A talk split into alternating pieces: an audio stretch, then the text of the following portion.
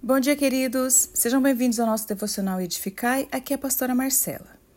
Nosso tema de hoje é as três festas dos judeus e os deveres dos juízes.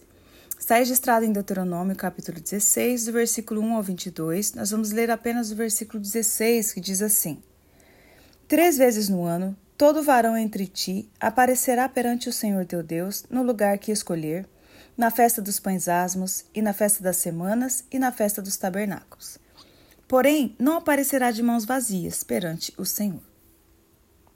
Os versículos de 1 a 17 tratam de três festas, chamadas de festas da peregrinação. Eram chamadas assim porque todos os homens deviam celebrá-las no santuário. A festa da Páscoa ou dos pães asmos, festa dos Pente do Pentecostes ou festa das semanas, e a festa dos tabernáculos ou festa das tendas. A Páscoa era comemorada na primavera, entre março e abril.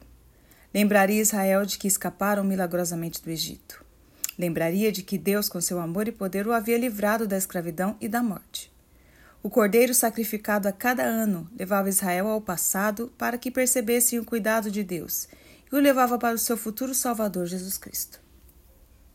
Nesse dia e nos dias seguintes, não era consumido fermento para que eles se lembrassem que saíram às pressas do Egito, sem tempo para levedar o pão. A próxima festa era a festa do Pentecostes. Acontecia cinquenta dias depois da Páscoa. Aliás, é daí que vem o nome. Pentecostes quer dizer quinquagésimo ou cinquenta. Acontecia sete semanas depois da Páscoa. Desta vez, era uma festa de celebração pelo suprimento que Deus proporcionou. Era momento de ofertar a Deus, momento de cuidar dos pobres e das viúvas, mais uma vez recordando que foram servos no Egito. A terceira festa era dos tabernáculos. Acontecia no final da colheita e por sete dias eles moravam em tendas, como um lembrete das habitações temporárias do povo durante a sua fuga do Egito, além de ser uma festa de ação de graças pela colheita bem-sucedida.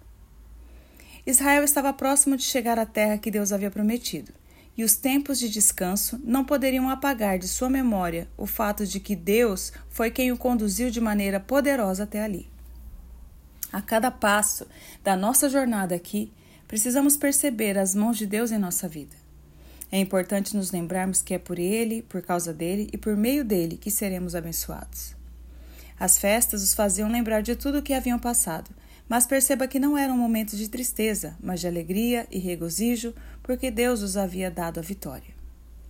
Eu aprendo que minhas dificuldades e tristezas passadas não devem me entristecer mais, porque percebo Deus em cada uma delas e posso celebrar o hoje. A partir do versículo 18, Moisés vai falar sobre os deveres dos juízes e dos líderes subordinados. Deveriam continuar julgando com retidão, sem acepção de pessoas, não aceitando suborno, seguindo a justiça. Seguindo as orientações de Deus, em obediência aos seus mandamentos, Israel tinha tudo o que era preciso para ser um povo muito abençoado. E nisso nada difere de nós. O Salmo 19,8 diz: Os preceitos do Senhor são retos e alegram o coração.